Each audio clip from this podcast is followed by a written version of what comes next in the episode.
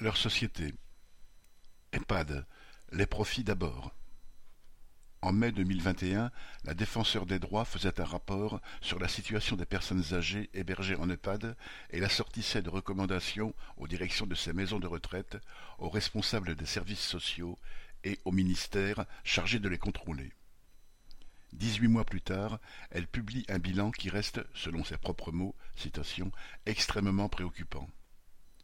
Une façon diplomatique pour dire que rien n'a changé, entre autres du côté du ministre de la Santé, qui n'apporte pas de citation, réponse explicite, en particulier à la demande de la défenseur d'imposer un encadrement minimum de huit soignants ou animateurs pour dix résidents. Pourtant, comment traiter humainement les personnes âgées sans le personnel nécessaire? Des familles dénoncent régulièrement l'isolement excessif de leurs parents, les toilettes ou les soins faits à des heures tardives, les douches rares, les journées passées en pyjama ou au lit, les entraves aux visites sous prétexte de respecter des normes sanitaires appliquées de façon disproportionnée. Les résidents en souffrent, le personnel également, épuisé et culpabilisé, maltraité lui aussi par des gestionnaires dont le critère est la rentabilité, qui multiplient les emplois précaires, les conditions de travail indignes et les salaires au rabais. Dans les EHPAD, privés ou publics, l'économie est la règle.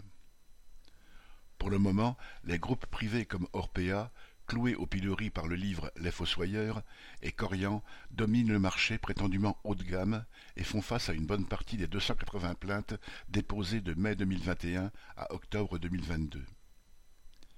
Interviewé par le journal du dimanche, le nouveau directeur général d'Orpea se vante d'avoir renvoyé les dirigeants corrompus, d'avoir assaini la situation, mais il s'inquiète de faire face à de nombreuses dettes. Historiquement, dit-il, Orpea dégageait des marges autour de 26%. Elles sont tombées à 17%. Nous devons les redresser. Et, sans vergogne, il réclame une augmentation des dotations publiques attribuées selon des critères d'autonomie de la personne. Pourquoi se gênerait-il? Depuis des années, l'État a abandonné de plus en plus la santé publique aux établissements privés, cliniques ou hôpitaux. Comment décevoir les actionnaires du marché dit de l'or gris en pleine expansion qui pèse plus lourd que les recommandations de la défenseur des droits? Sylvie Maréchal